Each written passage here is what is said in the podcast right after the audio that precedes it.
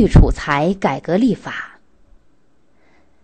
蒙古军队攻下了金朝中都燕京以后，身为金朝官员的耶律楚材就被召到成吉思汗的身边。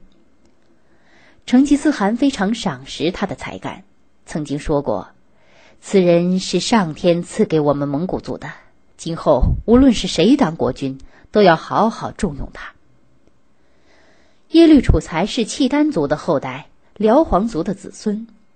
他父亲六十岁时才生下他，曾感慨的对家人说：“他可是我们家里的千里马呀，今后必定成为伟大的人物。”父亲去世后，他在母亲的教导下博览群书，对天文、地理、历法和医术都很精通。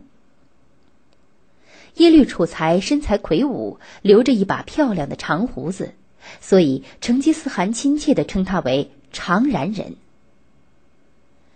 公元一二二九年，成吉思汗的三儿子窝阔台继承皇位。窝阔台即位后，就任命耶律楚材为主管汉人文书的官中书令。无论事情大小，窝阔台都先要请教一下耶律楚材。耶律楚材充分地发挥了自己的才干，提出并实施了许多有利于社会稳定、经济发展的政策。蒙古族世代过着游牧生活，初入中原时，他们对农业生产很不重视。有一次。窝阔台手下的大臣别迭主张说：“那些汉人有什么用？不如把他们全赶走，然后再把那里开辟为牧场，放牛放羊吧。”耶律楚材在旁听了，坚决不同意。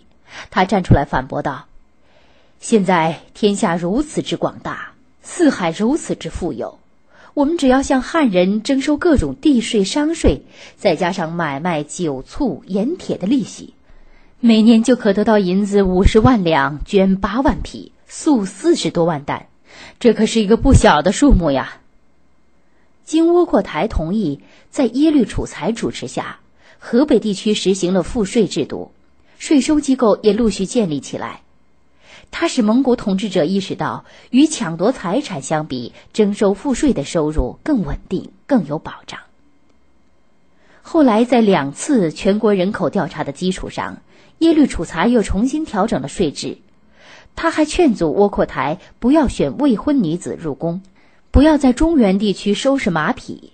这些政策和意见使饱受战乱之苦的百姓有了喘息的机会，一度荒芜的田野又种上了庄稼，这都为社会的稳定奠定了坚实的基础。在进行经济改革的同时，耶律楚材又协助窝阔台对各项政治制度进行改革，使统治机构进一步得到完善。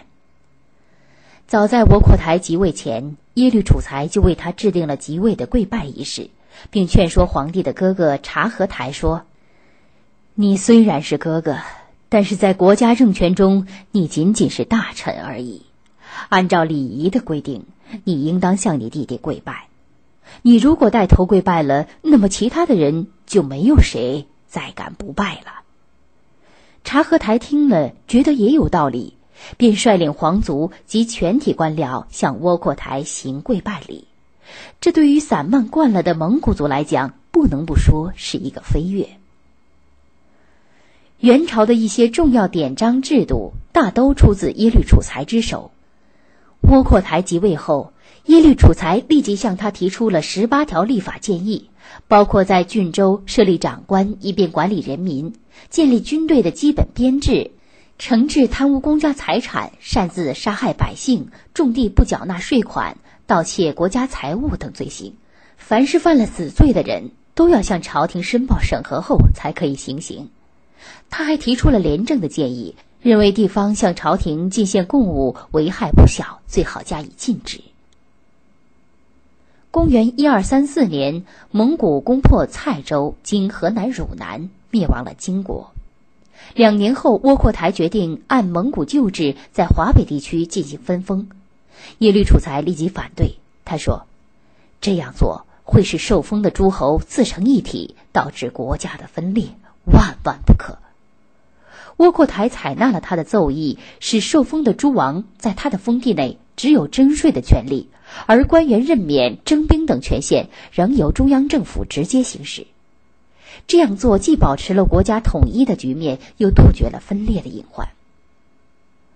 耶律楚材充分认识到培养汉族官员的重要性，他提出，要巩固统治，必须重用有学问的人。他主张通过科举考试选拔人才，无论是何种民族，只要有才干，就应任用。这样一来，增加了民族间的交流，促进了民族融合。耶律楚材既是政治家，又是著名诗人。他随成吉思汗远征西域时，曾将途中所见所闻所感用诗歌的形式记录下来，后来都收录在《西游录》一书中。后人还将他的其他诗文编成《湛然居士集》一书。耶律楚材的音乐才能也很突出，擅长弹奏古琴。他喜欢弹古琴名曲，并且能弹出与别人不同的意境。窝阔台病死后，他的儿子贵由继任大汗。耶律楚材的意见不再被新的统治者所接受，在忧郁的心境中，他于五十五岁时在任上去世。